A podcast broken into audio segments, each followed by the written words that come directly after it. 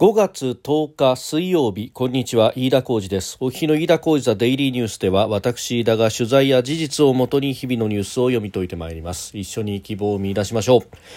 今日取り上げるニュースまずはアメリカの債務上限問題をめぐってバイデン大統領と野党・共和党のマッカーシー下院議長が、えー、ホワイトハウスで会談を行いました、えー、デフォルト回避に向けた引き上げの合意には至らなかったということでありましてそしてバイデン氏は会談の後、えー、G7 サミット欠席の可能性にも言及をしております。えー、それから安全保障をめぐってですけれども東京に NATO の連絡事務所開設の方向で調整ということで、えー、これをですね、えー、中米日本大使の富田浩二駐米大使がワシントンでの講演の中で、調整していることを明らかにしたということであります。それから経済について内閣府が今日今年3月の景気動向指数を発表しました、えー、景気の現状を示す一致数はあ98.7という数字前の月から横ばいであったということであります。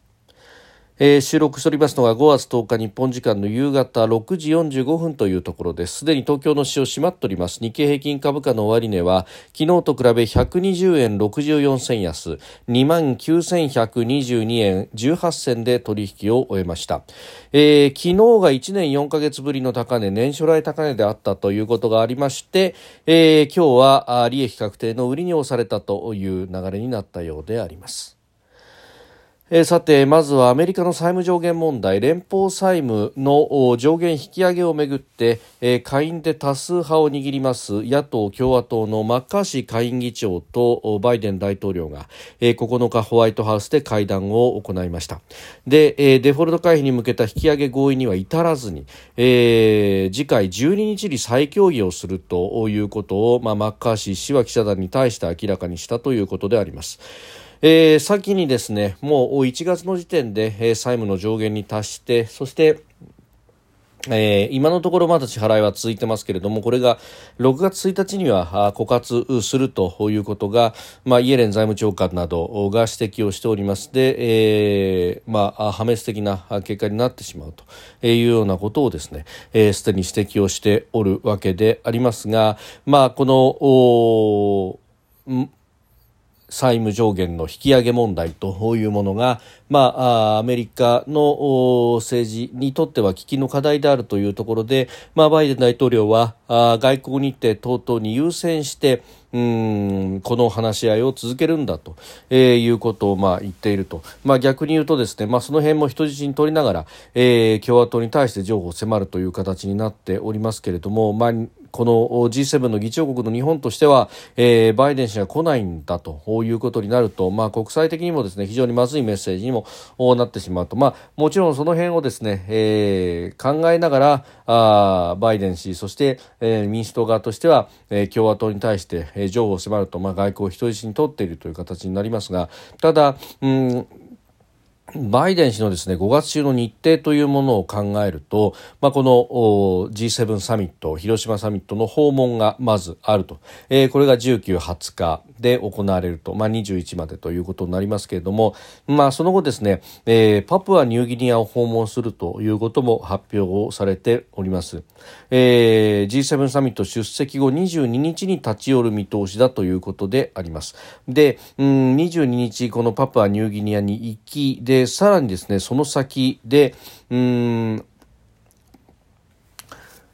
えー、オーストラリアで、えー、クアッド首脳会議というものも行われるということで、まあ、ここにも出席をするということになっておりますが、まあ、この辺の一連の日程というものは当然ながらですね、えー、中国を睨んで、えー、東アジアにおいてアメリカのプレゼンスを示すということでも非常に重要になってくる日程であるというところです。で、まあ、これがですね国内のこの債務上限問題で影響を受けるということになると、まあ、中国にとってはまあまずいあるいはロシアなどなどにとってっても、えー、まあ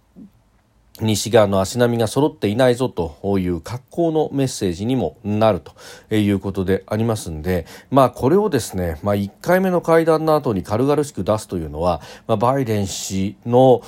意向なのか、あるいは共民主党の意向なのかというところでありますが、まあ確かにね、す、えー、べ、ての外交は、まあ内政の延長上にあるとはいえ、えー、あまりにですね、不用意すぎるというところは、まあ、あまあバイデンらしいといえばそうなのかもしれませんけれども非常にこう腰が軽いというかですね、えー、腰が定まっていない感じをメッセージとして出してしまう。もうこれ自体が、えー、まずもって握手であるというふうに、まあ、思うところであります。まあ、G7 サミット、ウクライナに対してのですね、ロシアの侵略に対してどう立ち向かうか、民主主義あるいは、えー、法の支配の重要性というものをどう訴えるかということを問われている中でですね、えー、西側の足並みがこうして、まあ、アメリカの内政問題で乱れてしまうということになると、えー、非常にまずいメッセージだろうということは思うところであります。で、えーまあ、クアッド等々ですね日本も全く一言ではないということになりますんで、まあ、これ、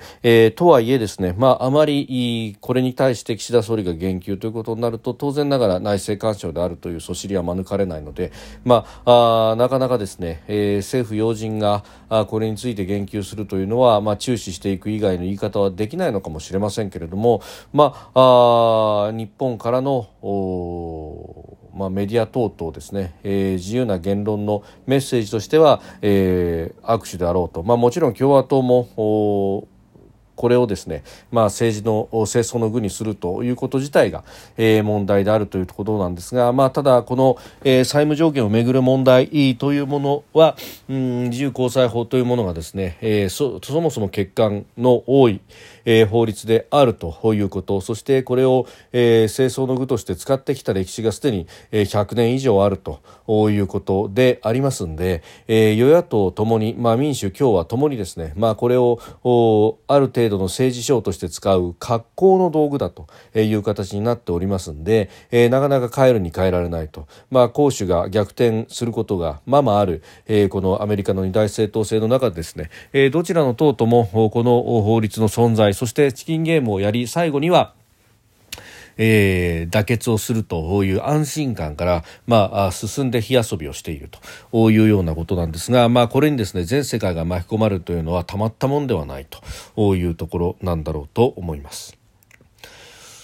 えー、そして、まあ、安全保障の現場の部分ではさまざ、まな取り組みが行われていてこのアメリカの債務上限等に影響されないようにですね仕組みを作るということが大事になってきますが、えー、北大西洋条約機構 NATO、えー、この連絡事務所をですね東京に開設するという話、まあ、これがですね、えー、メディアなどで、えー、ここ数週間報じられるようになってまいりましたが、えー、日本の富田浩二駐米大使が、えー、9日ワシントンで講演を行いましてこの NATO の連絡事務所を東京に開設する方向で調整しているということを明らかにしました。で、えー、実現しますと NATO にとってみるとアジアで初めての連絡事務所となるということであります。で、えー、富田氏は質問に対して NATO との連携強化に向けた取り組みの一つだと、えー、最終的に確定したとは聞いていないがその方向で動いているというふうに語ったということであります。で、えー、NATO はもちろん加盟国にはですねまあ様々あこう連絡事務所であるとかを置いておりますが、えー、NATO に加盟していないところで、えー、この連絡事務所を置くということになると現在ではウクライナスウェーデンなどに置かれていると、まあ、ただスウェーデンはもう NATO 加盟の方向ということで最終調整が行われていて、まあ、これはあのトルコがあ首を縦に振れば、まあ、基本的には動いていくという話ですので、まあ、そうすると、まあ、そしてウクライナは紛争の当事国でもあると、えー、いうこともありますので、まあ、この調整という部分で、えー、連絡事務所が置かれているというところですが、まあ、アジアにも日本にも置くということになると、まあ、日本はあこの NATO の首脳会議にオブザーバーでも参加するなどなどと。そして NATO 側も東アジアまあ、インド太平洋地域へのコミットメントというものを深めるということは、えー、前々からの課題として言われているところでありましたけれども、まあ、非常に象徴的な意味を持つとだからこそですが、えー、中国の外務省はこれに対して激烈に反応しているということであります。まあ、日本としてですね、まあ、なかなかその NATO のような、えー、集団的自衛権を行使する集団守り合う体制というものを、まあ、アジアで組むということが難しい中、えー、こうして重層的にですねまあ、様々な国が、えー、東アジア情勢、インド太平洋に対してコミットしているんだぞというところを見せる、えー、それによってですね、まあ、中国が一旦台湾であるとか、あるいは台湾有事ということになると、えー、日本に対しても、えー、手を出してくるということになればですね、これだけ関係諸国が動くんだというところをこう見せるという意味でも非常に重要になってくるというところなんだろうと思います。まあ、であるからこそですね、まあ、こうした動きの中にクアッドの首脳会議もあり、えー、そしてバイデン氏のパプアニューギニア訪問なども控えているということを、まあ、一体として見せることが大事なんだということであります。で、まあ、この流れの中にですね、えー、例えば、うんえー、イギリスの前首相が台湾を訪問する予定であるなどなどということがですね報じられたりなんかもしておりますけれども、まあ、せっかくのですねこの外交の機会と G7 で外交が注目されるこの機会であるということを考えるとですね、えーこうおいそれとというかですね、まあ、ここで債務上限問題に阻まれるというのは、まあ、非常に残念でもあるし、えーまあこれがですね、えー、外交を阻害しないように動いていただくことが必要だろうと、まあ、東アジアの当事国としてはそう思うところであります。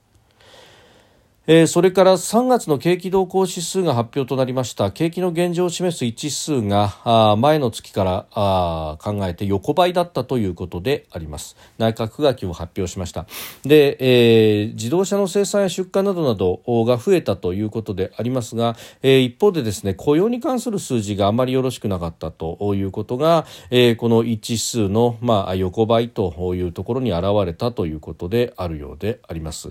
で、えー、方で、えー、先行指数、まあ、先行きを示す指数はあマイナスになったと前月比マイナス0.7という数字が出ておりまして、まあ、この辺りはですね、えー、下押しの要因となったものがまずはあ新規求人数が減ってしまっていると。いうことが挙げられるようであります、えー、それから住宅の着工件数もマイナスということなどなどと、えー、そして、まあ、最終需要材の、えー、在庫。まあ、これ在庫が増えたということで、えー、これは、えー、需要が減っているということの表れだということで、まあ、下押し要因になったということのようであります。まあ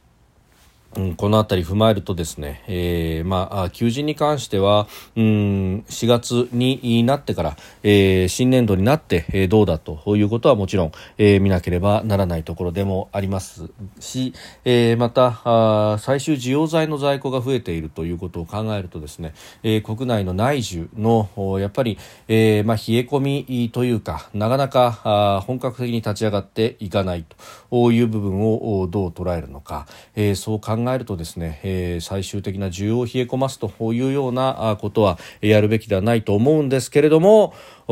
経団連のですね、戸倉会長が、えー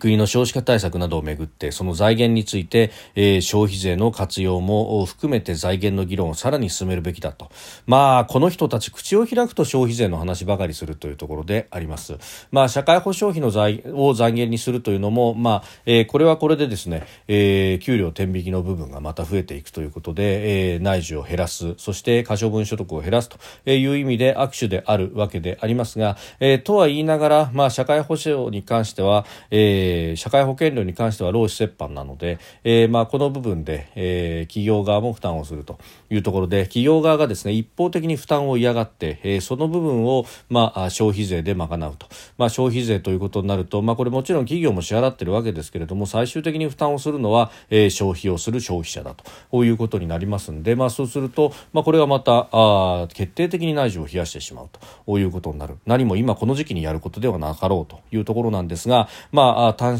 短絡的に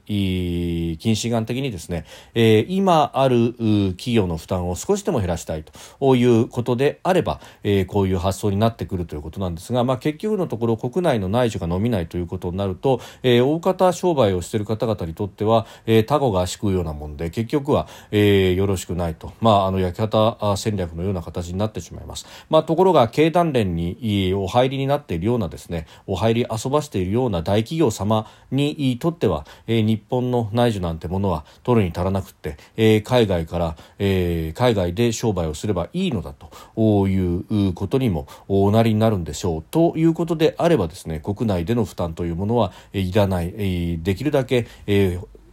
減らした方がいいと。法人税は下げるべきだ。社会保険料も負担はしたくはないし、えー、だったら国内の人たちに任せりゃいいじゃないか。消費税だと。いうことになってくるわけですけれどもお前ら一体どこの国の会社だと。いうことになるわけであります。まあ、あのそういったこともですね含めて、まあ、企業としてえ社会全体の責任というものをですね負っていらっしゃらない企業がとても多くいらっしゃるなということを素朴に思うところでありますがそうした方々がですね、えー、子ども未来戦略会議だとかの委員を務めてらっしゃるというのは少子千万であるなということを非常に、えー、思ったりなんかもいたしますし、えー、未来のことを考えてとか、えー口当たりのですね、まあ、あるいは耳障りの良い言葉を並べていらっしゃいますけれどもエゴイズムの塊ではないかということも合わせて思うところであります。